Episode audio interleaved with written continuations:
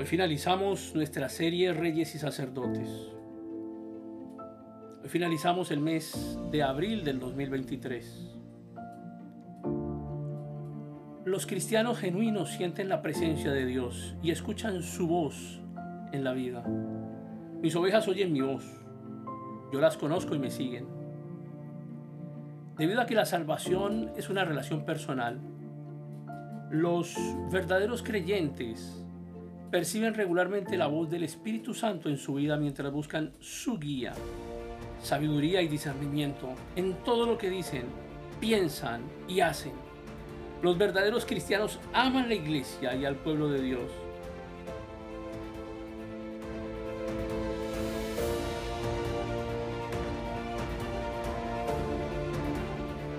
Nosotros sabemos que hemos pasado de muerte a vida porque amamos a los hermanos es una de las funciones sacerdotales.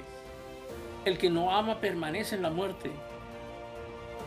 Quizás la marca más grande de una persona salvada es un espíritu amoroso y compasivo. Si constantemente no desea adorar y estar con el pueblo de Dios, hay fuertes razones para cuestionar su salvación. La mayoría de las personas salvadas pueden describir un antes y un después en términos de su salvación.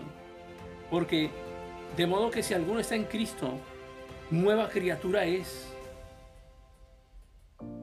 Las cosas viejas pasaron y ahora han sido hechas nuevas.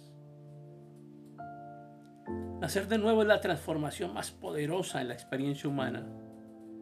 En pocas palabras, es muy dudoso que las cosas viejas puedan pasar y es necesario que todas las cosas se vuelvan nuevas.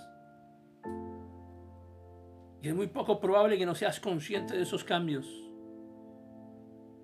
Un verdadero cristiano tendrá una perspectiva muy diferente de la vida, tendrá un objetivo primordial de vivir como Jesucristo, porque Él dice que permanecen en Él y deben andar como Él anduvo.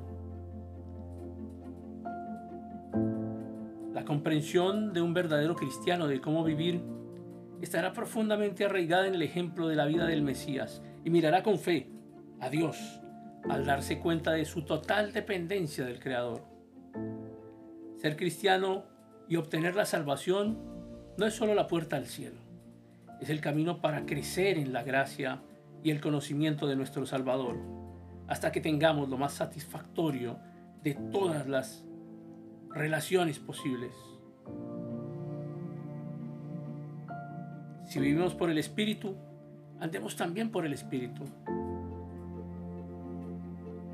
El Espíritu Santo es un regalo dado a todos los creyentes, sin excepción. Jesús no pone condiciones, excepto el arrepentimiento y la fe en Cristo. Entonces Pedro dice, arrepiéntanse y sean bautizados cada uno de ustedes en el nombre de Jesucristo para perdón de sus pecados y recibirán el don del Espíritu Santo. Porque el Espíritu Santo se da en el momento de la salvación y ahí cuando te sella, cuando la residencia del Espíritu Santo es tu propia vida, cuando el Espíritu Santo habita en los creyentes de forma permanente, es que el cristiano se convierte en rey y en sacerdote.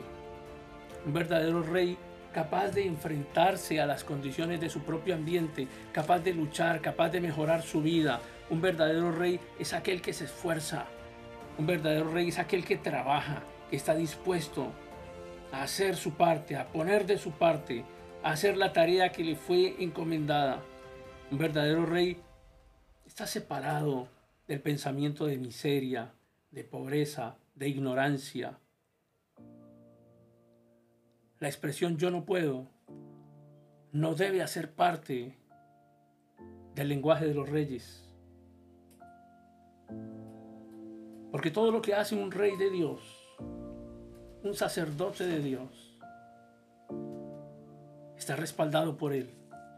No es por quién eres tú, sino por quien te respalda.